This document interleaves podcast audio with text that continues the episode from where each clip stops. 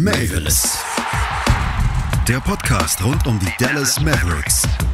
Mit Sandro Zähler und Lukas Kruse.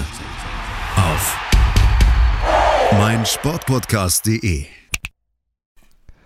Hallo, liebe Basketballfreunde und herzlich willkommen zur 24. Ausgabe von Mavericks, dem Podcast rund um die Dallas Mavericks hier bei meinsportpodcast.de. Mein Name ist Lukas Kruse und wir haben heute was ganz Besonderes, denn wir sind nicht nur zu zweit. An meiner Seite ist natürlich auch Sandro Zähle. Grüß dich, Sandro. Moin, moin. Aber wir sind gewachsen, wir haben Nachwuchs bekommen, auch wenn der Nachwuchs schon ausgewachsen und haarig ist. Ähm, ja, wir haben jetzt ein drittes Teammitglied, der heute zum ersten Mal dabei ist, Stefan Jahns. Grüß dich, Stefan. Einen wunderschönen guten Tag, aber so haarig auch nicht mehr. Das stimmt. Es geht schon wieder zurück in den, in den früheren Zustand. So. Ähm, oder die Haare wachsen woanders weiter, man weiß es nicht. Äh, genug vom Hard Talk. Äh, Stefan ist jetzt, wie gesagt, neues Mitglied. Wir hatten ja irgendwann im Dezember mal dazu aus, aufgerufen, dass sich Leute auch gern melden können, weil wir einfach ein bisschen Entlastung haben wollten.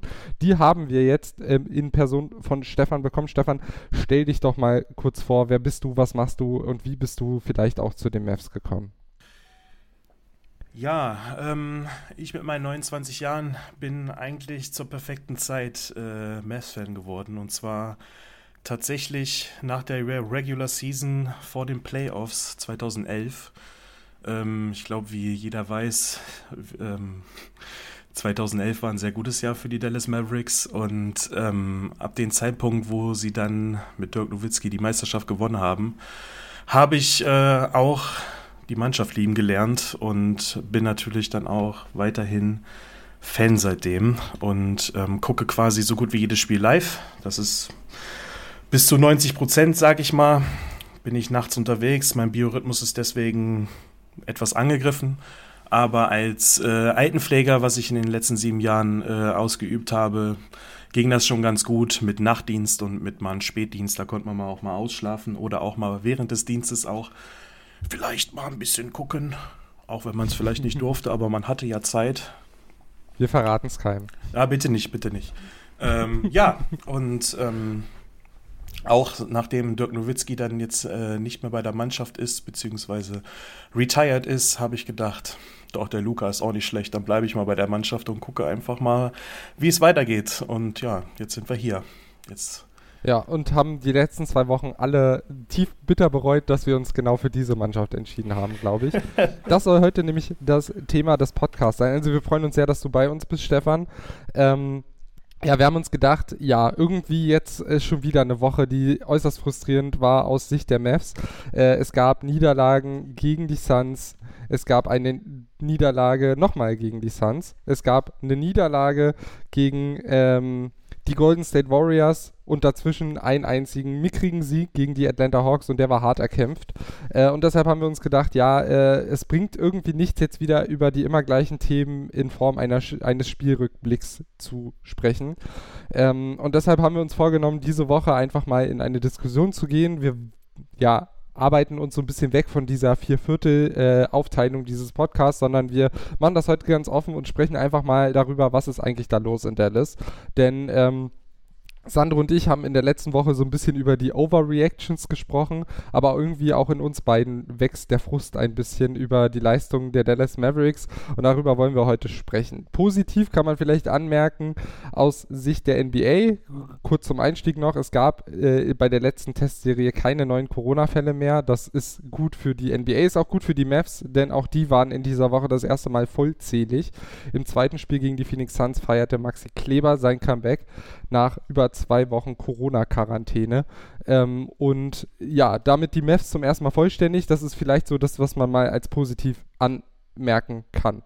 So, ihr beiden, jetzt äh, wollen wir vielleicht mal in die Diskussion starten. Wir haben jetzt, glaube ich, bei den Mavs acht Niederlagen in den vergangenen neun Spielen, wenn ich richtig informiert bin. Ähm, es gibt gerade wenig Positives. Lange konnte man sich darauf ausruhen, dass der Kader eben nicht vollständig war. Würdet ihr dieses Argument denn noch gelten lassen, dass es an Corona lag? Ähm, oder würdet ihr mittlerweile sagen, ja, äh, jetzt ist doch schon eine ganze Zeit, dass der Kader zunehmend vollständiger wird und diese Schonfrist ist vielleicht etwas abgelaufen. Ich weiß nicht, wer von euch beiden da gerne starten würde mit einer Antwort. Sandro. Äh, ich würde aber mal loslegen. Also, ähm, ja, man kann es noch äh, so ein bisschen mit nennen, äh, gerade aus Maxis Sicht, wie du sagst, der kam jetzt erst in dieser Woche zurück. Da sage ich, okay, da kann man die Ausrede, sage ich jetzt einfach mal, noch nehmen. Bei den anderen vier ist es jetzt einfach schon abgelaufen. Die sind jetzt anderthalb Wochen ungefähr dabei, wenn nicht sogar zwei Wochen. Also da äh, sollte es jetzt langsam bergauf gehen. Die sollten sich jetzt eingespielt haben. Also wie gesagt, bei Maxi zählt die Ausrede, bei den anderen nicht mehr. Wobei, da möchte ich kurz reingrätschen. Ich würde zumindest bei Dorian Finney-Smith sagen, dass man ihm am wenigsten noch anmerkt, dass er gefehlt hat. Ich finde, er ist von den Fünfen, die raus waren mit Corona, nochmal zur Erinnerung, Paul Brunson, Finney-Smith, Richardson und Kleber, ähm, dass er schon am ehesten wieder zur alter Form zurückfindet. Ich fand, er hat in den letzten drei, vier Spielen auch seinen Dreier ganz gut getroffen, gerade aus der Ecke, was ja im letzten Jahr schon seine große Stärke war, zählte er ja da zu den besten Spielern der Liga. Ähm, da finde ich auch defensiv das schon relativ gut. Ich finde, den anderen ist der Rost schon noch anzumerken. Auf der anderen Seite, Josh Richardson beispielsweise trifft sein Dreier ja schon das ganze Jahr schlecht. Das kann man dann mit Corona irgendwie nicht so richtig entschuldigen. Stefan, wie, wie siehst du das? Äh, ist Corona jetzt noch eine Ausrede oder müssen wir bei der Analyse jetzt doch dann langsam mal auf andere Faktoren zu sprechen kommen? Ich bin da manchmal ein bisschen zwiegespalten, denn zum einen wissen wir nicht, wie äh, die Corona-Situation mit den Spielern gelaufen ist. Ähm, wir wissen nicht, wie schwerfällig sie war, ähm, da auch äh, die Medienabteilung von den Dallas Mavericks oder generell die Medienabteilung der NBA da auch wenig Informationen rauslässt. Wir wissen zwar nur, ähm, dass das Ganze ein bisschen länger gedauert hat, wohl als üblich oder als ursprünglich geplant. Ähm, deswegen kann man vielleicht auch schon annehmen, dass es ähm, vielleicht der ein oder andere schwer liegende Verlauf war. Vielleicht bei Maxi Kleber, weil der als letztes äh, wieder zurückgekommen ist. Kann man nur vermuten. deswegen ja, einerseits äh, würde ich sagen, keine Entschuldigung mehr. Andererseits vielleicht ein bisschen vorsichtig. Kann auch sein, dass, es, dass sie wirklich ein bisschen noch äh, hinterherhängen mit der Fitness. Wir wissen es nicht, wir ja. wissen die Zahlen nicht absolut. Also ähm, ich habe auch immer, wenn man so den Medien aus Dallas, Brett Townsend zum Beispiel ist ja immer so einer der Go-To-Guys auf Twitter, wenn man sich mit den Mavs auseinandersetzt. Ähm, da äh, hieß es, äh, es waren auf jeden Fall zwei der Spieler auch mit Symptomen infiziert, aber aufgrund der Persönlichkeitsrechte äh, wollte man das eben nicht kommunizieren seitens der NBA. Denke, da halten wir uns auch dran, auch mit Spekulationen lehnen wir uns da jetzt nicht mega weit aus dem Fenster. Trotzdem sind wir uns, glaube ich, alle einig, wir können jetzt nicht nur darüber reden, ja, die Mavs hatten so viel Corona-Pech und deshalb liegen sie jetzt äh, eben bei der Bilanz, bei der sie sind. Ich glaube, das ist mittlerweile zu einfach. 9 und 14 ist jetzt, glaube ich, gerade der Rekord der Dallas Mavericks, also doch relativ weit hinter den 500 äh, und wenn man ums Heimrecht mitspielen will, was ja irgendwie so die ja, allgemeine Meinung war, äh, dann ist das doch weit weg von den eigenen Ansprüchen. Ähm, dann lass uns doch mal äh, darüber reden, wo, woran liegt gerade die Misere. Vielleicht äh, mag Sandro mal mit, mit einem Punkt anfangen, wo er denkt, ja, das ist ein Ding, darüber muss man diskutieren und da, da kann man vielleicht dran arbeiten oder da muss man dran arbeiten. Äh, das große Problem ist der Wurf, der einfach nicht fällt. Ähm, und wenn der Dreier nicht fällt, dann, dann schränkt es deine Offensive schon sehr ein. Also man merkt es, äh, die Mavs sind das schlechteste Team bei den Dreiern, treffen bis 33,2 Prozent bei 36,6 Versuchen, wo so da die elf meisten in der NBA haben. Also diese, dieser Ausgleich, sage ich jetzt mal, dieser Abstand ist einfach viel zu groß. Ähm, und das, das merkt man halt. Also äh, bei den Jazz-Spielen äh, hat Gobert Finney Smith verteidigt, um auch mal schnell in die Zone rein zu switchen, wenn da jemand ankommt, wie zum Beispiel Luca. Ähm, ich finde halt auch, du, du merkst halt jetzt äh, krasse Unterschiede zwischen äh, dem Saisonstart und der jetzigen Phase.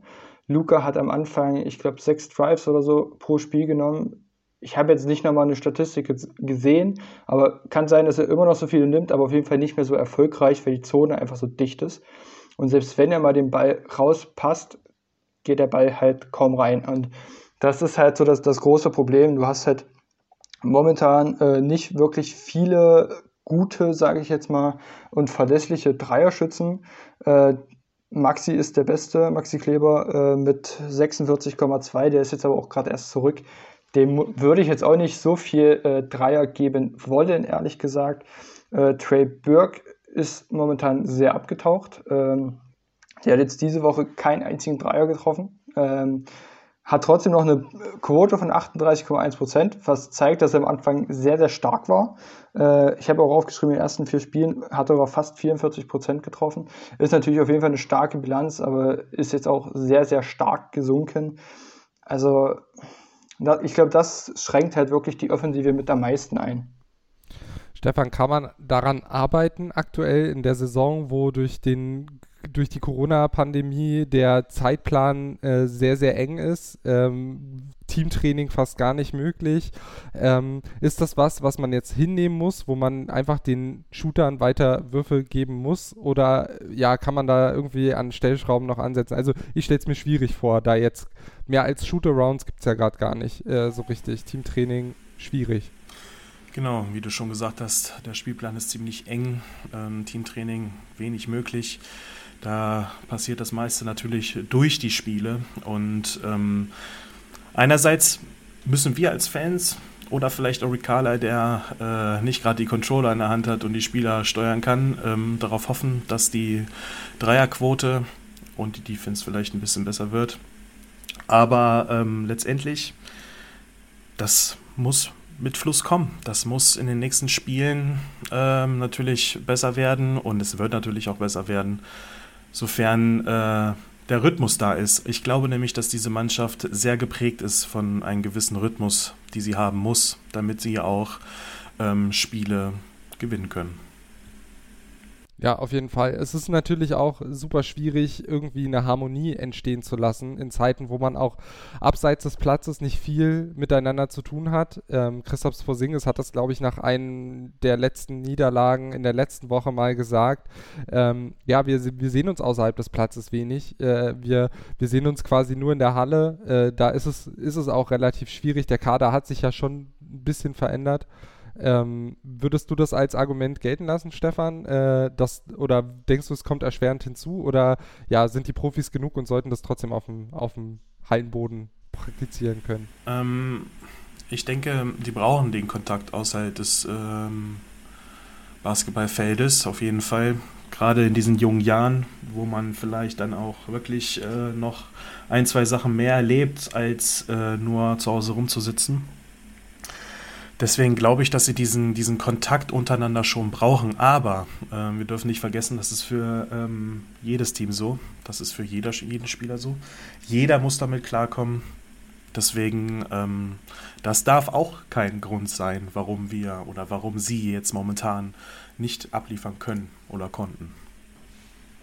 Richtig, richtig. Es ist äh, ein sehr, sehr vielschichtiges Thema. Natürlich diese äh, alles, was außerhalb des Felds passiert, ist nicht richtig messbar, ähm, finde ich. Also du kannst da keinem Team irgendwie einen Vorwurf machen. Du kannst auch eigentlich keinem Sportler einen Vorwurf machen, wenn er jetzt eben gerade mit dieser Situation irgendwie größere Probleme hat. Ich glaube, das ist ein individuelles Thema, was man respektieren muss. Die Psyche der Sportler ähm, kann man nicht reingucken. Also ich denke, ja, du hast es gesagt, da gilt gewisserweise aber schon auch Chancengleichheit innerhalb der NBA, weil eben alle von dieser Corona-Pandemie Pandemie äh, zumindest von diesem Bubble-System, von den äh, Maßnahmen der NBA betroffen sind ähm, und gleichermaßen darunter zu leiden haben. Also ja, gucken wir uns die Brooklyn Nets an, die wurden komplett durcheinander gewürfelt im Laufe sagen. der Saison.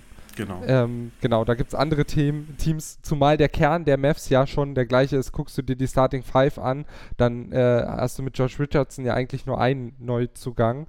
Und äh, außerhalb der Starting Five äh, ist, glaube ich, James Johnson auch einer, der relativ gut in jedes Team hereinfindet, so von meinem Gefühl her.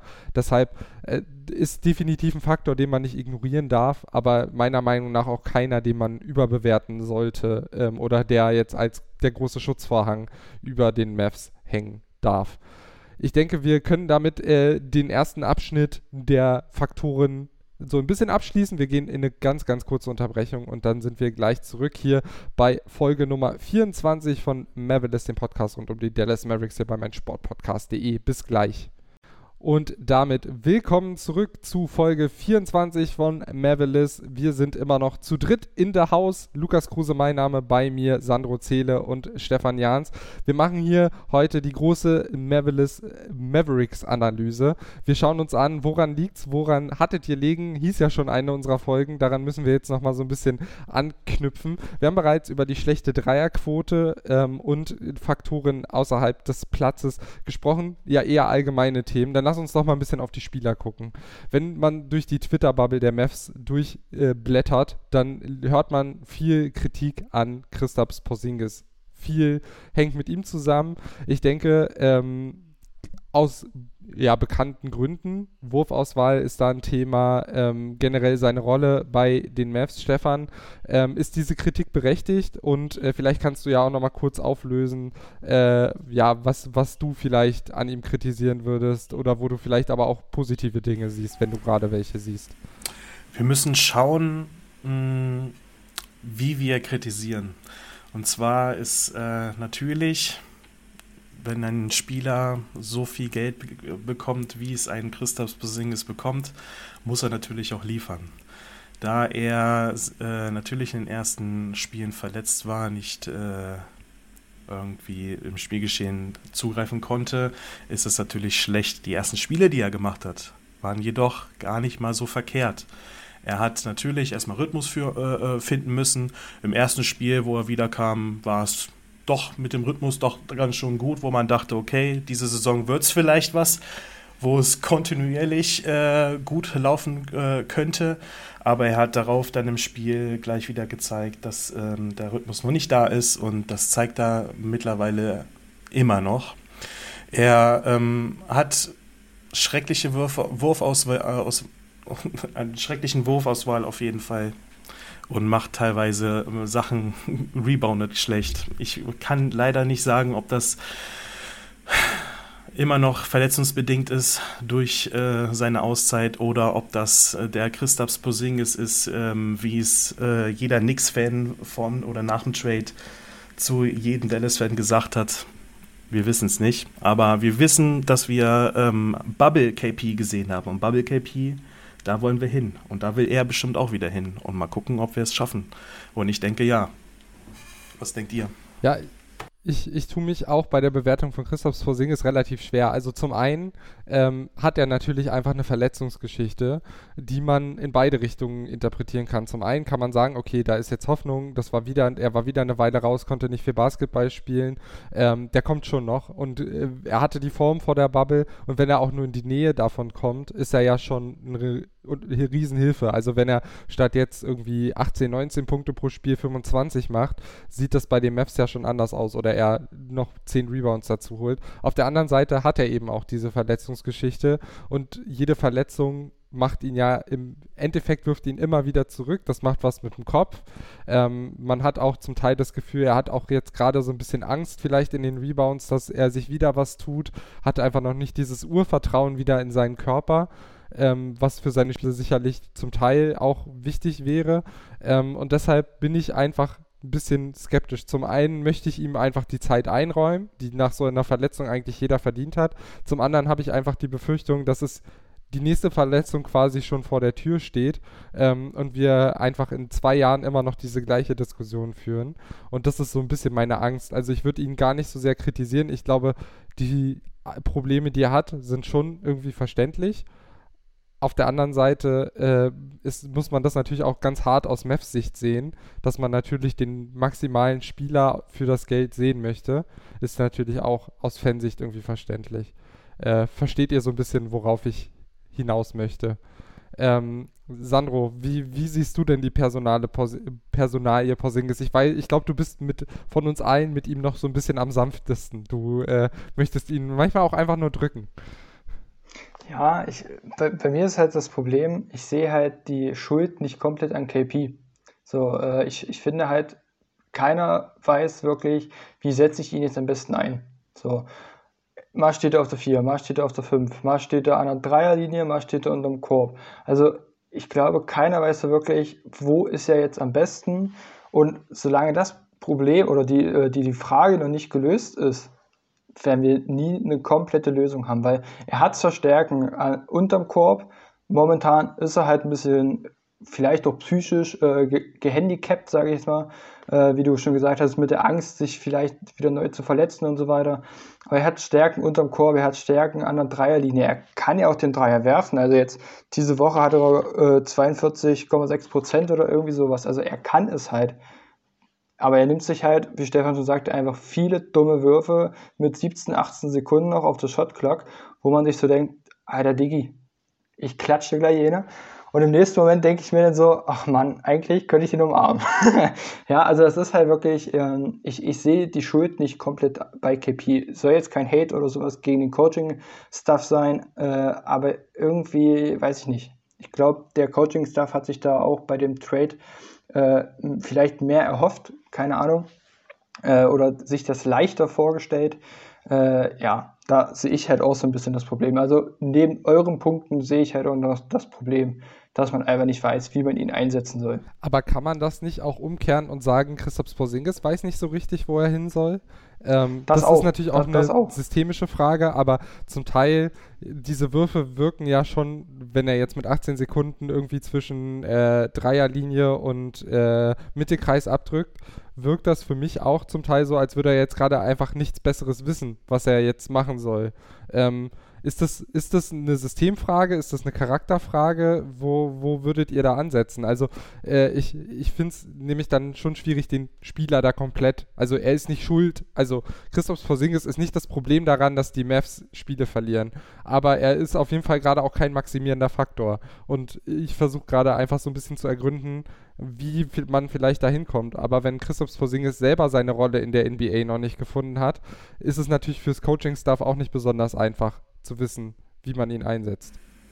Mich würde einfach mal interessieren, ob ähm, er selber von sich denkt, dass er 100% fit ist. Ähm, da ich manchmal schon denke, seitdem er wieder da ist, dass er sich dann vielleicht doch einmal mehr in der Verteidigung zurücknimmt, äh, mal einmal weniger den Körper dazwischen stellt oder einfach ähm, vielleicht nicht 100% gibt. Ähm, das wirkt sich manchmal auch auf seine Rebound-Zahlen auf, die die irgendwie mit seiner Körpergröße, wenn er alleine als äh, auf der 5 steht und verteidigt, ähm, sollte die dann doch schon vielleicht etwas höher sein, als sie momentan ist. Also ich weiß nicht, vielleicht hat er auch wirklich so einen prozentualen Rückschritt durch diese Verletzung nochmal bekommen sodass er vielleicht momentan noch nicht 100% fit ist, kann sein. Oder wenn er 100% fit ist, wie zum Beispiel ein Dwight Powell, der momentan vielleicht oder der diese Saison auf jeden Fall nicht so hoch springen kann, ist er vielleicht auch nicht so mobil und nicht so ähm,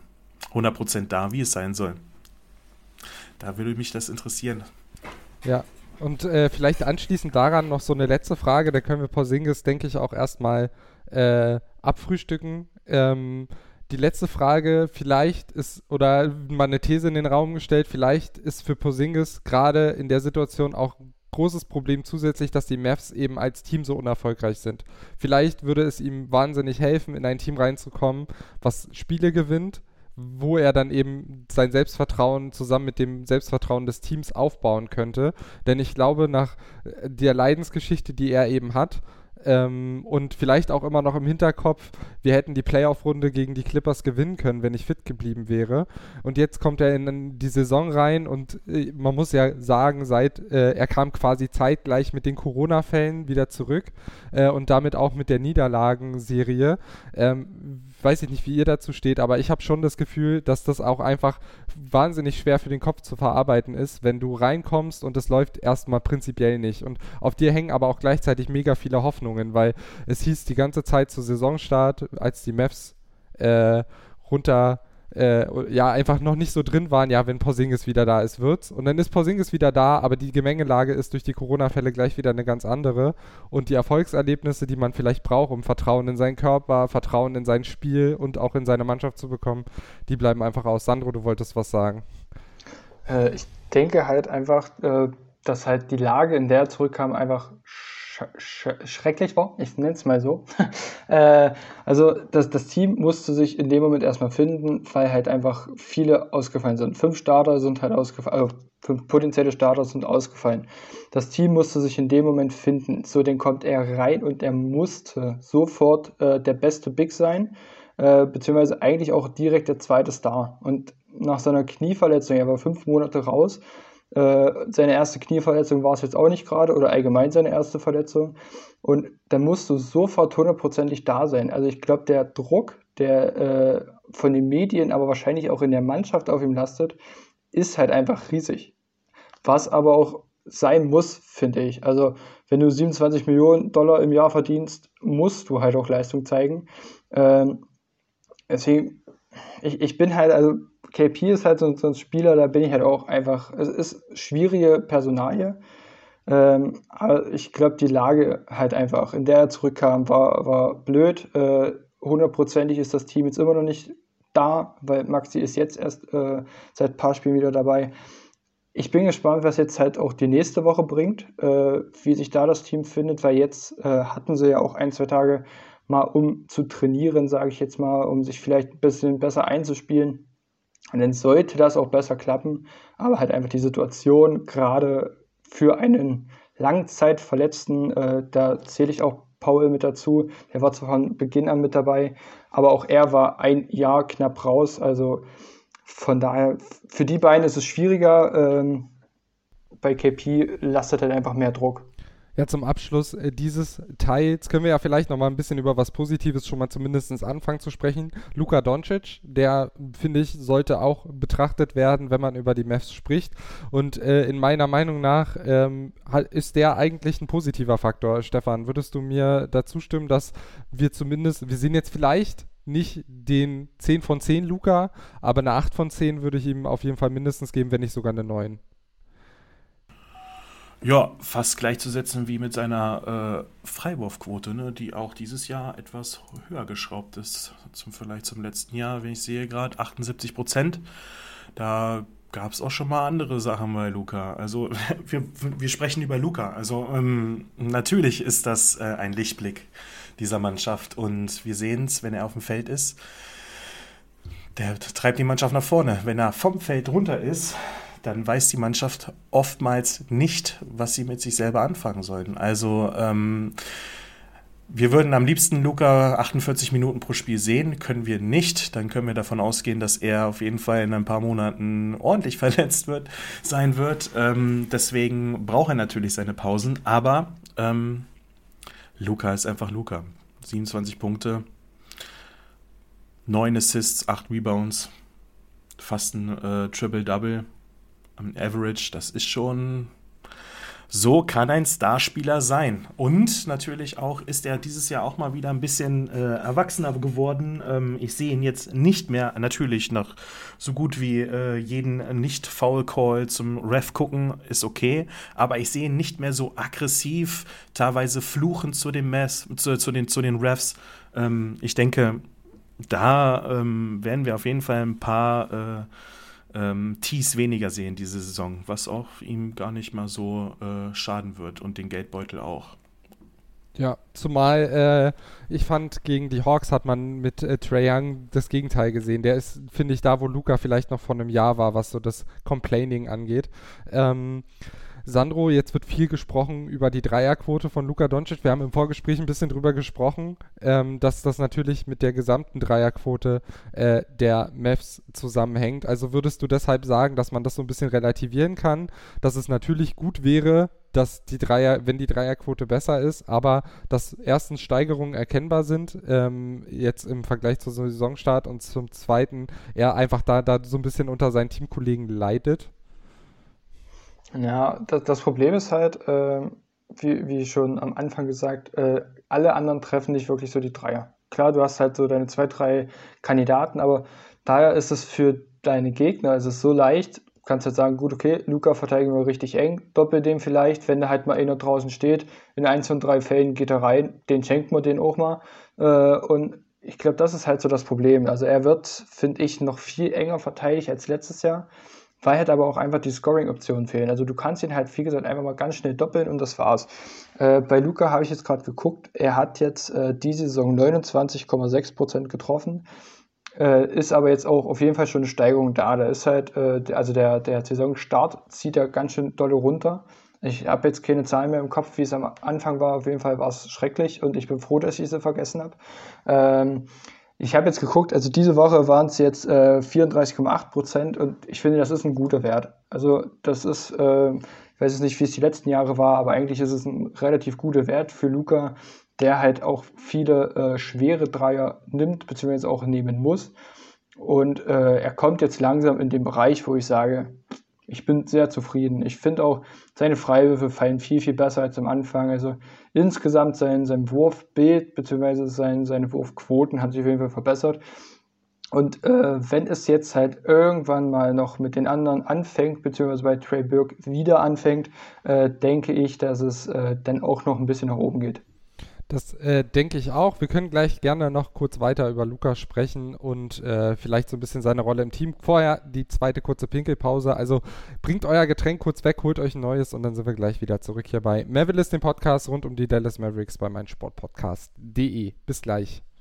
Und damit willkommen zurück zu Mavericks, dem Podcast rund um die Dallas Mavericks hier bei meinsportpodcast.de. Mein Name ist Lukas Kruse, an meiner Seite weiterhin Sandro Zähle und Stefan Jahns. Wir sprechen über die Dallas Mavericks und ja, die aktuelle Situation nach fast 25 Spielen versuchen wir gerade so ein bisschen aufzuarbeiten. Warum hakt's, woran hakt's und haben aber jetzt mal so ein bisschen hervorgehoben, an Luca liegt's nicht.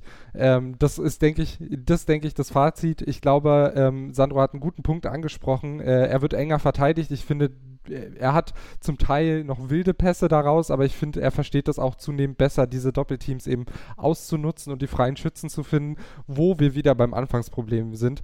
So viele freie Würfe, wie die Mavs aktuell verschießen, äh, ist es halt leider noch nicht endgültig zu bestrafen, dieses Doppeln. Ich weiß nicht, ob ihr zu Luca noch irgendwas anzufügen habt ähm, oder ob wir vielleicht einfach weitergehen wollen in der Besprechung.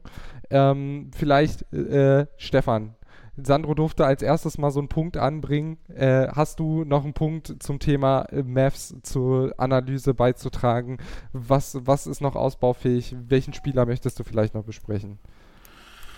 Naja, wir hatten es vor dem Podcast auch schon mal kurz angesprochen. Ähm, ja, ich sag mal so, die Phrase in den Raum, werf sie, werf sie mal in den Raum. Wo ist Trey Burke? Trey Burke ist doch irgendwie momentan in den letzten Spielen überhaupt nicht mehr auffindbar erstens spielt er weniger, aber meistens hat das ähm, einen Grund, warum Spieler weniger spielen. Natürlich sind die Corona- äh, Patienten wieder da, wieder fit und es gibt äh, weniger Spielminuten für die Bank, aber Trey Burke ist doch immer einer, beziehungsweise geholt worden, der dann doch mal das Scoring nach vorne treiben soll. Nur leider trifft er absolut überhaupt nicht. Er ist so kalt momentan, von draußen wie von drinnen. Er zieht auch nicht mehr so richtig zum Korb. Da ist momentan echt der Wurm drin bei Trey. Und natürlich nicht nur bei Trey, es zieht sich durch die ganze, ganze Mannschaft, aber bei so einigen sind's, ist es dann da doch schon extremer. Und Trey ist da so ein Kandidat. Was machen wir mit ihm? Ja, es ist so ein bisschen äh, wie, wie bei Porzingis. Wir haben Bubble Tray gesehen und da waren wir alle begeistert von dieser Feel-Good-Story. Trey Burke kommt zurück und legt dann da äh, im ersten Spiel gleich richtig auf und ist konstant so die Mikrowelle von der Bank. Davon ist wirklich gerade nichts zu sehen. Ähm, auch nicht vom Two-Way-Game von, von Brunson und Burke, von dem man sich ja so ein bisschen was erhofft hatte. Äh, Brunson so ein bisschen als der stärkere Playmaker, der meiner Meinung nach gerade eher der stärkere Scorer ist. Also ich finde, Brunson vereinigt gerade so ein bisschen die Stärken von Burke und ihm in einer Person und darunter leidet auch Burke. Ich weiß nicht, ob es vielleicht auch daran liegt, dass Hardaway in die, äh, auf die Bank gekommen ist und da er natürlich ein viel höheres Volumen nimmt. Ähm, da, da habe ich mich jetzt vorher nicht so ganz mit befasst. Könnte natürlich ein Grund sein. Trotzdem, äh, Sandro, ist das natürlich gerade nicht das, wofür Trey Berg geholt wurde. Ich habe ja auch vor dem Podcast die These in den Raum geworfen, äh, ist dann vielleicht Berg auch einfach mal gerade nicht gut genug für die Rotation und sollte vielleicht jemand wie Josh Green vielleicht sogar ein paar seiner Minuten zumindest übernehmen, denn zumindest was das Energielevel angeht, ist ja Josh Green jetzt nicht der größere Rückschritt. Meine These. Ich, ich finde halt, Trey Burke ist halt irgendwie, also diese Woche hat er acht Minuten gespielt. Das ist halt einfach zu wenig. Klar, in acht Minuten kannst du äh, nicht viel Leistung zeigen, äh, weil du kommst rein. Also es ist sowieso das, das Schwierige, wenn du von der Bank kommst. So, du kommst rein und bist sofort im Spiel. So einige Spieler, die sind schon voll dabei und du kommst kalt, sage ich jetzt mal, von der Bank. Ist jetzt aber für ihn keine Ausrede. Ich denke halt auch wirklich, dass es jetzt auch daran liegt, dass äh, Hardaway äh, Jr. Äh, von der Bank halt mitkommt. Äh, das ist halt einfach die äh, Scoring-Option Nummer 1 der zweiten Garde. Ähm, deswegen sehe ich halt auch nicht so viel, ich sag mal, Zukunft äh, momentan für Trey Burke. Ich hätte halt auch viel lieber äh, Josh Green dabei. Also äh, er ist zwar jetzt nicht der verlässlichste Dreierschütze, äh, aber einfach diesen Hassel, den er mitbringt. Und das, das, das feiere ich halt. Ich mag den Typen ja, wie gesagt, von Anfang an. Ich finde ihn einfach geil. Und selbst, selbst wenn er bloß zwei, drei Minuten von, von Burke bekommt, so, das, das würde mir schon reichen. Aber in den zwei, drei Minuten wären die Mavs auf jeden Fall besser als mit äh, Trey Burke auf dem Platz. Kommt aber natürlich aber auch aufs, aufs, äh, auf das gegnerische Matchup an. Also wenn du jetzt äh, merkst, okay, Josh Green würde jetzt hier nicht reinpassen, du bräuchtest eigentlich einen Trey Burke und hoffst, dass er endlich mal wieder trifft, dann ist natürlich wieder was anderes. Aber so im Großen und Ganzen hätte ich lieber Josh Green äh, mehr Spielzeit gegeben momentan als Trey Burke. Aber wir haben ja da, du hast gesagt, er ist nicht der verlässlichste Schütze, er gilt aber als guter 3D-Prospect. Äh, ähm, und wie soll er sich denn besser an den Dreier in der NBA gewöhnen, als den auch ab und zu mal werfen zu können? Ähm, und das kann er im Moment nicht. Das ist ja so ein bisschen auch die Kritik immer an Rick Carlisle, äh, die Rookies nicht spielen zu lassen. Ich kann verstehen, dass es ihm gerade in der Situation sehr schwer fällt, dass du da natürlich dir in deiner Spielphilosophie eher einen positiven Einfluss eines Veterans und eines Manns mit Steigeruch wie Trey Burke erhoffst. Ähm, und dass es da auch Mut braucht, äh, jemandem wie Josh Green einfach die Spielzeit zu geben. Ähm, auf der anderen Seite, äh, ich weiß nicht, Stefan, wie du das siehst, äh, kein Rookie kann, kann ja, sich besser entwickeln, als wenn er auf dem Platz steht. Das stimmt. Ähm, wir wissen aber auch, wen wir als Coach haben. Das ist Rick Carlisle. Ähm, schaut man dann nochmal zurück, welche Rookies denn wirklich äh, großartig Einsatzzeit gekriegt haben in den letzten zehn Jahren, dann fallen mir nur Simba aka Justin Anderson ein, Be Luka Doncic und Dennis Smith Jr. Der Rest ist meistens so ein bisschen außen vor, kriegen natürlich immer wieder mal ein paar Minuten, aber ähm, Rick Carlisle ist einfach kein Rookie-Trainer. Der braucht die erfahrenen Veteranen, der braucht die Spieler, die auch wissen, ähm, wie ein Spiel zu führen ist. Und ähm, genau deswegen wird es für ein Tyrell Terry, Nate Hinton, Tyler Bay oder ein Josh Green schwierig. Er wird Einsatzzeit bekommen und ich hoffe, er nutzt sie gut. Er hat sie am Anfang der Saison semi-gut. Er musste natürlich erstmal reinkommen. Er musste dieses NBA, dieses, dieses, diesen, Speed alles erstmal erlernen. Aber ähm, als Corona da war in dieser Mannschaft und ähm, Josh Green dann in die Starting Five gesetzt wurde, hat man dann doch sehen können, dass dieser Junge intelligente Cuts laufen kann, dass der Junge auch gut äh, verteidigen kann und ähm, Potenzial ist da. Vielleicht ich meine, ein ähm, Dorian Finney-Smith ist auch jetzt nicht ähm, eben, eben kurz da gewesen und hier bitteschön, das ist jetzt unser Offensiv-Rebounder und äh, Dreierschütze von den Ecken. Vielleicht ähm, entwickeln wir oder entwickelt Rick Carlisle äh, mit Josh Green für die Zukunft ja auch noch was. Mal gucken. Das ja, ich würde es mir auf jeden Fall steht auch wünschen. Ich würde es mir auf jeden Fall auch wünschen, weil, wie du eben richtig gesagt hast, äh, Josh Green hat, äh, finde ich, die Corona-Zeit eigentlich am meisten, am besten genutzt, vielleicht sogar von allen Mavs-Spielern überhaupt im Roster.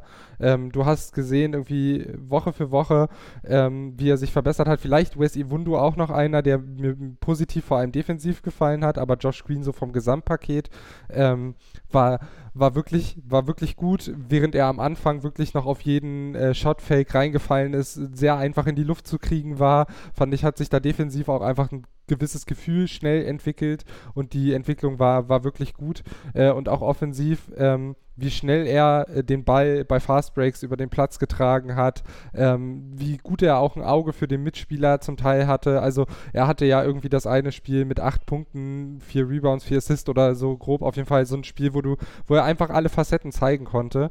Ähm, und das erhoffe ich mir, dass er da nicht in seiner Entwicklung ausgebremst wird, sondern dass Rick das sieht, das anerkennt und vielleicht ja tatsächlich mal darüber nachdenkt, Trey Burke ein bisschen oder jemand anderem die Minuten einfach ein bisschen wegzunehmen und gerade in so einer Phase, wo, wo es sowas braucht, wo es vielleicht auch darauf ankommt, dass man sich so reinkämpft in die Saison. Da sind Spieler wie Josh Green, der wirklich auch gesagt hat, ich bin total fein damit, gerade die Drecksarbeit zu machen, in Anführungsstrichen. Die brauchst du einfach. Also ist wie im Fußball, mit schönen Spielern aus einer Krise rauskommen, ist meistens äh, nicht so leicht wie mit so harten Arbeitern. Ähm, und ja, da sehe ich vielleicht so ein bisschen eine Rolle, in der er wachsen kann und in die er hoffentlich auch reingesteckt wird, hin und wieder. Du ähm, brauchst die Arbeiter auf jeden Fall. Und ich ja. glaube aber auch, dass du ähm, die Spieler hier in dieser Truppe brauchst, ähm, die auch den Schalter umlegen können, die sich äh, der Mannschaft fügen können und ihre ähm, Aufgaben auch akzeptieren. Vielleicht ist das vielleicht auch ein Grund, warum momentan nicht alles funktioniert. Aber keiner weiß, wie es innen intern aussieht. Ja, das, das ist absolut richtig. Ähm, ich würde sagen, wir machen jetzt äh, so grob schon mal etwas vorgezogen die letzte Pause und sprechen dann vielleicht noch im letzten Abschnitt über ähm, Tim Hardaway Jr. und Ray Carlyle. Ich denke, das sind so die letzten beiden großen Baustellen, die wir noch ansprechen können. Ähm, und äh, dann, äh, denke ich, haben wir das ganz gut aufgearbeitet. Ähm, und ja, ich hoffe, ihr habt dann auch genug Input äh, und Diskussionsbedarf äh, auf, auf den sozialen Netzwerken. Ähm, aber jetzt erstmal nochmal ganz kurz Pause, Luft holen und dann zum letzten Schlag ausholen gegen die Dallas Mavericks, die hier heute von uns gnadenlos auseinandergenommen werden, so wie die CDU von Rezo. Also, bis gleich. Und damit willkommen zum letzten Ab und damit willkommen zum letzten Abschnitt der diesjährigen, äh, der dieswöchigen Folge von Mavericks, dem Podcast rund um die Dallas Mavericks hier bei meinsportpodcast.de. Sandro, Stefan, Lukas immer noch am Start und wir haben ja schon über viele Facetten der Mavs in Anführungsstrichen Krise gesprochen, denn man muss auch ganz ehrlich sagen, wir stehen hier bei 9-14, das ist noch nicht durch das Ding. Ähm, da ist immer noch eine ordentliche Saison zumindest möglich. Ähm, eine weitere Baustelle, die wir vielleicht noch ansprechen können, wenn wir über die Bank der Mavs reden, die meiner Meinung nach generell ein größerer Kosmos äh, der Problematiken ist. Dann lass uns über Tim Hardaway Jr. reden. Ich bin kein Fan von Tim Hardaway Jr., denn er trifft viele ja, oder trifft häufiger schwierige Entscheidungen. Ich finde aber auf der Bank kann man das noch in, äh, ja, besser kaschieren, weil da braucht man eben nur oder hauptsächlich seine Offensive. Wie seht ihr denn äh, Tim Hardaway Jr.? Ähm, ist er eine Baustelle. Er bringt irgendwie aktuell häufiger mal seine Punkte, aber bringt dann auch mal eine Nacht mit 0 von 35 Würfen gefühlt und zwei Punkten. Ähm, ja, ist er, also zwischendurch gab es so Überreaktionen, die Nacht, in der er auf die Bank gesetzt wurde und dann 30 Punkte bringt. Ja, haben die Mavs vielleicht schon ihren dritten Star? Ich sag nein, was sagt ihr? Ich sage auch nein. Also ähm, er ist von mir aus äh, der Bankstar. Also ich finde, er spielt viel, viel besser, wenn er von der Bank kommt. Ähm, ich glaube, er braucht auch so ein bisschen die Verantwortung. Ähm, weil, wenn er jetzt mit, mit Luca zum Beispiel zusammenspielt, von der Starting Five aus kommend, äh, nimmt er, äh, ich glaube, da, da lässt er Luca viel, viel machen. Ähm, das, das ist halt aber das Problem, äh, was, oder das Gute, was er nicht hat, wenn er jetzt von der Bank auskommt. Also er, er kann halt nur werfen. Mehr kann Tim Hardaway Jr. nicht. Er kann nicht dribbeln, er kann nicht rebounden. Passen muss ich jetzt auch nicht gerade sehen. Äh, also das, das, ist halt so, er, er kann halt einfach nur werfen. Und wenn er einmal heiß gelaufen ist, dann ballert der dir ein Ding um die Ohren. Ich glaube, das war jetzt gegen glaube, das war gegen die Hawks, ich bin mir gerade nicht ganz sicher, äh, im dritten Viertel oder sowas 15 Punkte oder irgendwie. Also, da dachte ich mir so, wenn du immer so spielst, dann, dann gib dem den Ball, dann machst du drei, vier Männer drum, dass keiner den verteidigen kann und fertig ist. Ja, er ist halt einfach verlässliche Scoring-Option, er trifft 40% seiner Dreier. Es ist stark. Es ist wirklich äh, sehr stark, was er von der Dreierlinie macht, aber das Problem ist, wenn er heiß läuft, ist es manchmal so, dass er sich dann auch mal ein, zwei Würfe nimmt, wo ich mir denke, okay, das war jetzt ein bisschen zu viel des Guten. Ähm, da muss er noch ein bisschen, bisschen cooler bleiben. Ähm, wir hatten es auch im Vorgespräch schon angesprochen. Wenn er drei, vier, fünf Sekunden den Ball in der Hand hat, ist ihm scheißegal, ob er jetzt werfen kann oder nicht. Er wirft halt einfach. Und äh, wenn er die Würfe auch noch wegnimmt, da vielleicht noch, äh, noch mal zurückpasst, vielleicht dennoch mal äh, sich in eine bessere Position bringt und dann wirft, habe ich nichts dagegen, wenn er den auch mal verballert. Wirklich nicht. Aber wenn er sich diese, diese dummen Dinger da nimmt, äh, wenn da ein, zwei Männer an ihm dran kleben, das finde ich halt einfach ein bisschen, bisschen schade halt, weil das sind manchmal einfach so drei, vier, fünf Punkte äh, im Spiel, die du halt brauchst, um äh, vielleicht auch einen Run zu starten. Äh, und das ist halt, er, er bringt die Mavs, finde ich, auch oft zurück. Äh, wie gesagt, wenn er so, so eine heiße Phase hat. Aber dann kommen halt, wie gesagt, einfach manchmal zu schnell irgendwelche wilden Abschlüsse, weil er sich denkt, ach, jetzt habe ich gerade vier hintereinander, jetzt kommt der fünfte auch noch irgendwie rein. Und das, das stoppt in diesem Run. Äh, und, und ich glaube, das ist halt so das Problem. Ja, äh, denke ich auch. Ist es vielleicht auch einfach ein falsches Selbstverständnis manchmal von Tim Hardaway Jr., Stefan? Sieht er sich vielleicht sogar als der dritte Star und möchte deshalb manchmal einfach den nächsten Stepback noch reinballern äh, und Hero Boy spielen? Mm, nee. Er sieht sich als Shooter. Und ein Shooter macht das, was ein Shooter macht, und zwar werfen. Und ähm, das ist ja auch völlig okay. Und ich gehe auch mit Sandro komplett mit. Ich wünsche mir aber einfach nur für ihn, dass er hauptsächlich seine Zeit auf dem Feld mit Luca verbringt. Jetzt nicht als Starter, sondern einfach im Spiel weil dann passieren solche Hero-Ball-Sachen einfach nicht. Dann kriegt er den Ball nicht ähm, in der eigenen Hälfte, trägt ihn nach vorne und jackt einfach mal einen Dreier ab. So mir nichts, dir nichts über zwei Verteidiger. Das ähm, wird auf jeden Fall dann zurückgehen. Tim Hardaway ist für mich, genauso wie für dich, jetzt nicht so der. Äh, Lieblingsspieler, sage ich mal, dieser Truppe. Ähm, das heißt aber äh, nicht, dass äh, er auch Zahlen liefern kann für die Mannschaft. Er holt natürlich die Mannschaft in Rückständen auch mal wieder zurück. Sein, große, sein großes Problem ist einfach nur einfach diese Unkonstanz. Dieses, äh, ich treffe mal äh, wie nichts. Ich kann machen, was ich will und das Ding geht einfach rein. Aber dann treffe ich aber im nächsten Spiel auch wieder gar nichts mehr und äh, komme noch nicht mal auf fünf Punkte. Und für einen reinen Shooter so unkonstant zu sein, ist halt schwierig. Ist sehr schwierig. Er ist Luxussteuer vom äh, KP-Trade und man kann schon sagen, wenn man jetzt aus reiner Dallas-Perspektive sieht, ist das schon eine recht gute, angenehme Luxussteuer, die man da aufgenommen hat. Also ähm, er produziert nicht nur sagen wir mal, hauptsächlich schlecht ist, sondern es gleicht sich bei ihm immer so ein bisschen aus. Ähm, deswegen, wir werden auf jeden Fall noch viel Spaß und viel, was ist das Gegenteil, was kann man da sagen, viel Enttäuschung von ihm äh, äh, erleben diese Saison noch weiterhin, falls kein Trade zustande kommt. Ja, also vor allem äh, finde ich bei ihm gar nicht so sehr die äh, Unkonstanz äh, innerhalb der Saison, sondern auch teilweise innerhalb von Spielen äh, sehr frustrierend, so ein bisschen. Also mir fällt häufiger auf, dass er so Viertel, da macht er dann 15 und trifft dann im restlichen Spiel so 0 von 3.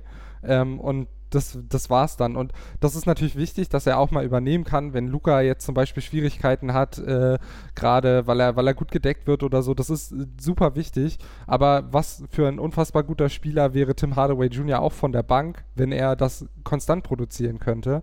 Ähm, dann, dann würde man über ihn vielleicht sogar einfach nur vom Scoring äh, auch über einen Sixth Man of the Year vielleicht irgendwann mal sprechen können. Aber fehlende Konstanz ist einfach, ist einfach ein großes Problem. Ähm, und ich bin froh, dass die Mavs mittlerweile äh, ihn von der Bank kommen lassen können, dass man da eben andere Spieler hat, die, die in der Starting Five sind, die potenziell auch dort produzieren können. Ähm, aber er hat natürlich da seine Schwächen und ist super streaky. Ähm, und ja, das sehe ich auch. Ähm, ich glaube, das ist eine sehr, sehr umfassende und sehr, sehr gute Analyse von Tim Hardaway Jr. gewesen. Und wir müssen im letzten Schritt, wir haben es auch angedeutet, müssen wir über das Coaching-Stuff reden. Ähm, Rick Carlyle bekommt gerade gerade auf Twitter, was natürlich immer eine schwierige Sache ist, um da einen allgemeinen Trend abzufrühstücken, sehr viel ab ähm, viele fordern schon seinen Kopf und äh, wollen ja, dass, dass, dass er geht, dass er rausfliegt. Äh, es ist ganz klar ein Coaching-Problem. Ich habe hier gerade auch auf Twitter bei äh, pod eine Antwort bekommen ähm, auf die Frage, woran es denn liegt, wo es heißt, null Ideen in der Offensive ohne Doncic, katastrophale Defensive von Porzingis und schlechtes Coaching kam von Mario Keller. Danke auf jeden Fall für den Input. Beim schlechten Coaching bin ich aber tatsächlich gerade so ein bisschen sauer. Ähm, mir gefällt diese Debatte überhaupt nicht, weil ähm, sie bei all dem, was wir mittlerweile hier, finde ich, doch schon sehr, sehr gut analysiert haben, ich mir die Frage stelle, wie viele Stellschrauben kann Rick Carlyle eigentlich gerade drehen und wie viel Verantwortung trifft ihn? Ich denke, Josh Green ist eines der Themen, äh, worüber man streiten kann. Das sind so Kleinigkeiten im Playcalling vielleicht. Äh, es gab da diese Szene, wo Porzingis diesen späten Wurf nimmt und nicht Luca und das Spiel nicht gewonnen wird. Solche Geschichten, klar. Äh, werfe den ersten Stein, wer als Coach immer die richtige Entscheidung trifft. Ähm, aber ich finde es gerade wirklich unfassbar, äh, wie vehement er ihm jegliche Qualität ähm, abgesprochen wird bei einer Saison, die halt mit äh, ja, fünf Niederlagen mehr als Siegen immer noch nicht komplett gelaufen ist. Also wir sind weit davon weg, ein Lottery-Team zu sein. Ähm, haben eines der größten Talente der NBA. Äh, ich weiß nicht, wie ihr das seht. Man kann Rick Carlyle sachlich, denke ich, bei der einen oder anderen Entscheidung kritisieren, aber ich finde, jetzt seine Entlassung zu fordern, ist absolut einfach am Thema vorbei. Ich weiß nicht, wer von euch da anfangen möchte. Stefan, Stefan kann ruhig, weil ich sage mal, wir haben ja letzte Woche schon ein bisschen drüber gequatscht. Äh, ich habe auch bei Insta schon ein, zwei Posts dazu rausgehauen. Also äh, ich denke, meine Meinung sollte man schon mal langsam wissen. Und es hat sich nichts geändert in der einen Woche. Sein Kopf, sein Kopf fordern ähm, sollte man auf jeden Fall nicht. Ähm, woran macht man das fest? Dass es jetzt gerade schlecht läuft, dass wir etwas benachteiligt wurden äh, durch äh, Covid, dass es äh, eine kurze äh, Off-Season war. Das gut, ähm, daran kann Riccarda jetzt nichts. Natürlich an einzelnen Situationen kritisiere ich ihm vielleicht auch im Spiel, wenn ein heißer Tim Hardaway Jr. dann auf einmal nach äh, vier gemachten Würfen ausgewechselt wird, dasselbe mit KP oder so. Momentan ist er halt ähm, ein Systemtrainer, der ähm, seine Hockey-Stints macht, mehr oder weniger. Er spielt nur, ähm, wenn er wieder zurückkommt in die, äh, in die Zeit von Dirk, wo äh, auch mal ein Dirk Nowitzki ausgewechselt wurde, wenn er äh, vier, fünf seiner Würfe am Anfang des Spiels nicht getroffen hat ähm, wenn er das konsequent auch so weiterhin durchziehen würde mit einem KP oder so, damit die einfach mal ein bisschen durchgerüffelt werden oder so, okay, das könnte er machen. Aber er kann die Spieler nicht dazu bringen, äh, mal eben einen besseren Dreier zu werfen oder äh, den Dreier auch zu treffen.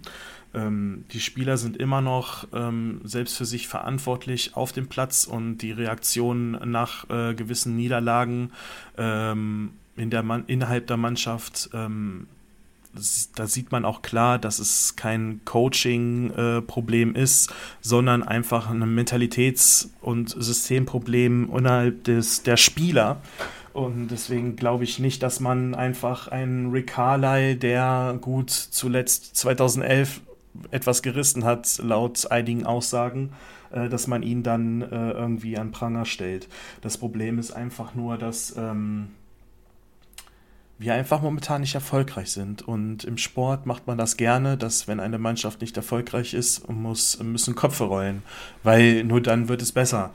Ähm, das ist so eine alte Fußballkrankheit, die gibt es natürlich auch in anderen Sportarten wie im Basketball.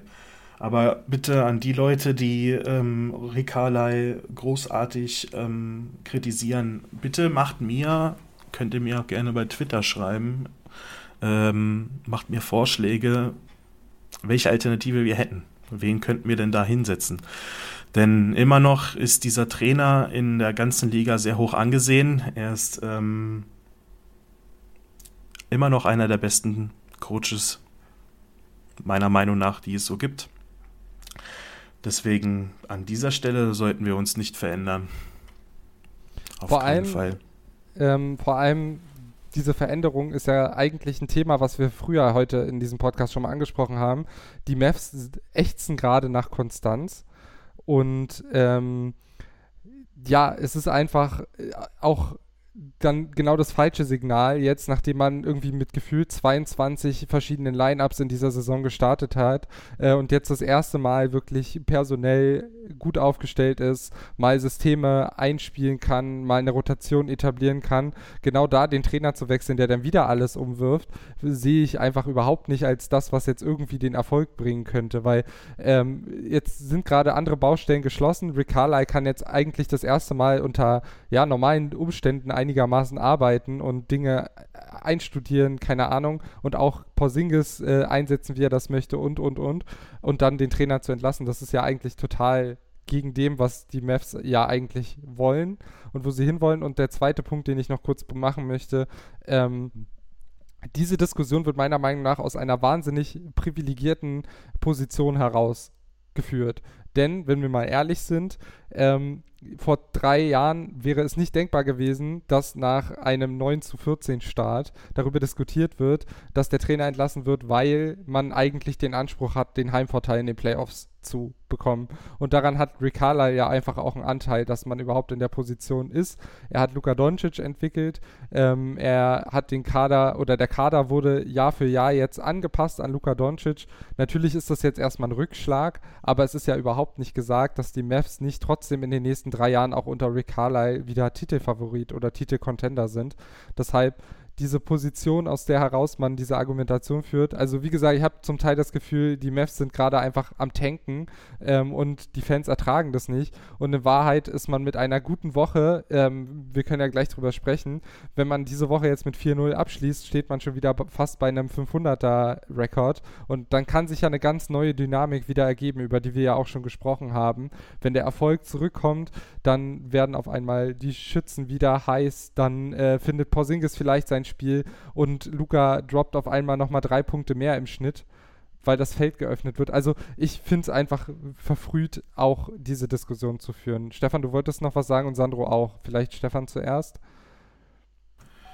Ach, die sollte man einfach nicht führen, da hast du recht. Und ähm, Rick hat sein System da jetzt schon seit Jahren so drin. Ich meine, wenn du jetzt einen neuen Coach holst, du hast die Spieler, die gerade da sind, wie großartig anders wird der andere Coach dann äh, mit diesen Spielern spielen. Du hast einen Posingis weiterhin, der von draußen die Dreier werfen möchte. Du hast äh, einen äh, Shooter wie äh, Tim Hardaway Jr., du hast einen Luca, ähm, der natürlich ähm, Platz breit macht oder die alle den Platz breit machen. Und ähm, der Spielstil wird der gleiche sein. Und ähm, nur äh, den Coach zu wechseln und dann darauf zu hoffen, dass Spieler wieder treffen, glaube ich, ist der falsche Ansatz. Und äh, da sollten wir auf jeden Fall von diesem Thema, was häufiger kommt, auf gerade in der Mavs Twitter-Bubble, wenn ähm, Dallas jetzt nicht zu 100% gut, nicht so 100% gut spielt, äh, kommt dieses Thema eigentlich auch häufiger vor da sollten wir einfach von weggehen, weil einfach, das macht einfach keinen Sinn. Also dafür ist das, äh, gibt es auch keine großartigen äh, Coaches, die ähm, frei sind. Wenn äh, Greg Popovich, jetzt mal Joke, wenn ähm, Greg Popovich zehn Jahre jünger ist und jetzt gerade nicht mehr bei den Spurs ist, okay, dann, okay, dann bin ich dabei, dann könnt ihr ruhig dann äh, den guten Herrn zu uns holen, aber ansonsten, bitte.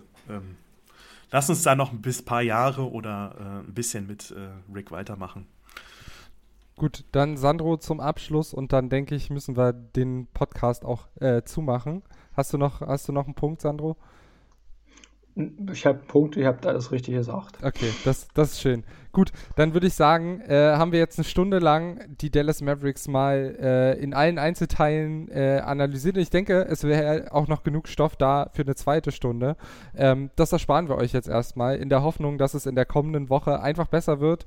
Heute Nacht ähm, gibt es hoffentlich die Revanche gegen die Golden State Warriors, nachdem man mit 147, 116 aus der Halle geschossen wurde. Ähm, Stefan, du hast eine Umfrage gemacht. Wie geht es denn heute aus? Das können wir ja vielleicht noch kurz einbringen. Meine super Umfrage bei Twitter. Also ähm, bei knapp 90, ich muss so kurz suchen. Ja, ja, bei 90 Stimmen. Ich habe äh, einfach mal reingeschrieben, wie, was sie denken. Gewinnt Dallas äh, richtig mit Druck? Zeigen sie eine Antwort? Spielen sie knapp, verlieren oder gewinnen? Oder wird es halt genau das Desaster wie gegen die Rockets oder gegen äh, zuletzt Golden State Warriors im ersten Spiel? Ähm, da ist es relativ ausgeglichen, muss ich sagen. Also ähm, 38,9% sind für ein äh, knappes Spiel, 37,8% äh, sind dafür, dass es ein komplettes Desaster wird heute Nacht und nur 23,3% denken, dass die Mannschaft eine äh, Antwort zeigen wird auf das letzte Spiel. Ähm, ich persönlich denke, dass sie äh, schon eine Antwort zeigen werden. Ähm, flüssiger spielen werden, äh, vielleicht die Defense auch mal auspacken werden. Und das Spiel, wie es ausgeht, das mag ich nicht zu sagen. Einfach um mich selbst nicht äh, äh, zu enttäuschen später. Um 4 oder 5 Uhr nachts. Das ist vollkommen in Ordnung. Also das Spiel heute Nacht um 2.30 Uhr. Ähm, und dann die nächsten Spiele bis zur nächsten Folge. Alles Heimspiele. Äh, die Mavs empfangen am 9.2. um 2.30 Uhr die Timberwolves, am 11.2. um 1.30 Uhr die Hawks und am 13.2. um 1.30 Uhr die Pelicans. Das sind auf jeden Fall Spiele, die gewinnbar sind und wie gesagt, äh, an solchen Spielen muss man sich jetzt hochziehen. Ähm, ich bedanke mich für die heutige Folge. Wir bedanken uns als Podcast auch bei der Telekom. Wir sind ja ein mein Sportpodcast Original und die Telekom hat in dieser Woche äh, ja sehr populär die Prä äh, Podcasts präsentiert hier. Also falls ihr das Telekom-Logo in unserem äh, Logo gesehen habt, dann wisst ihr jetzt, woran das liegt. Also danke dafür. Ansonsten euch natürlich danke fürs Zuhören. Wenn ihr gerne noch mit uns diskutieren würdet, at pod Ich werde auch nochmal die beiden Twitter-Kanäle von Stefan und Sandro verlinken. Auch auf Instagram könnt ihr natürlich äh, uns mit uns diskutieren. Ich glaube, diese Folge bietet genug äh, Bedarf und Stoff dafür. Ähm, und ansonsten bedanke ich mich an Stefan, der das erste Mal dabei war. Und ich finde, das hat großen Spaß gemacht. Ich hoffe, du bist jetzt öfter bei uns. Äh, danke dir. Gerne, gerne. Also es war auch das erste Mal, dass ich beim Podcast mitgewirkt habe. Also Premiere auch für mich gewesen. Ich hoffe, ich habe es äh, nicht äh, allzu schlimm verkackt. Äh, aber gerne wieder, gerne wieder. Ja, es hat, wie gesagt, großen Spaß gemacht. Hat, hat, äh, hast ein paar sehr, sehr gute äh, Punkte angebracht und natürlich auch an Sandro. Aber von dem sind wir gutes Aussehen und gute Inhalte auch einfach schon gewohnt. Also danke auch an Sandro. Danke. Und äh, ich bedanke mich fürs Zuhören und Sandro darf wie immer die letzten Worte übernehmen. Ich denke, wir bei Mavericks haben jetzt unseren dritten Star gefunden, äh, der es auf jeden Fall besser macht als der vermeintliche dritte Star bei den Mavs. Äh, ich bedanke mich auch beim Zuhören und dann äh, bis nächste Woche. Tschaußen. Tschüss. Mavericks. Der Podcast rund um die Dallas Mavericks.